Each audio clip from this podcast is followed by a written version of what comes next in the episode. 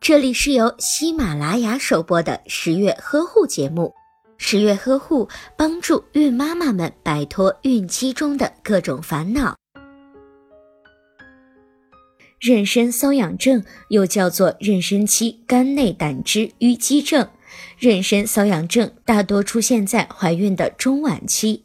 妊娠瘙痒症的原因是体内雌激素水平升高，使肝细胞内酶出现异常，胆盐代谢能力的改变，造成了胆汁淤积的情况。准妈妈如果的确感觉到瘙痒难耐时，就应该去医院进行诊治，在医生的指导下用药。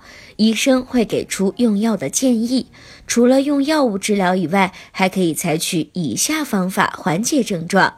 一准妈妈要减轻精神负担，避免烦躁和焦虑不安的情绪，否则精神紧张、情绪激动会加重瘙痒的情况。二准妈妈要尽量避免用手指痒。过分的用手抓痒会导致皮肤出现抓痕，使表皮脱落，出现血痂。时间久了，还会导致皮肤增厚、色素加深，从而加重瘙痒的情况，甚至还会出现化脓性感染的情况。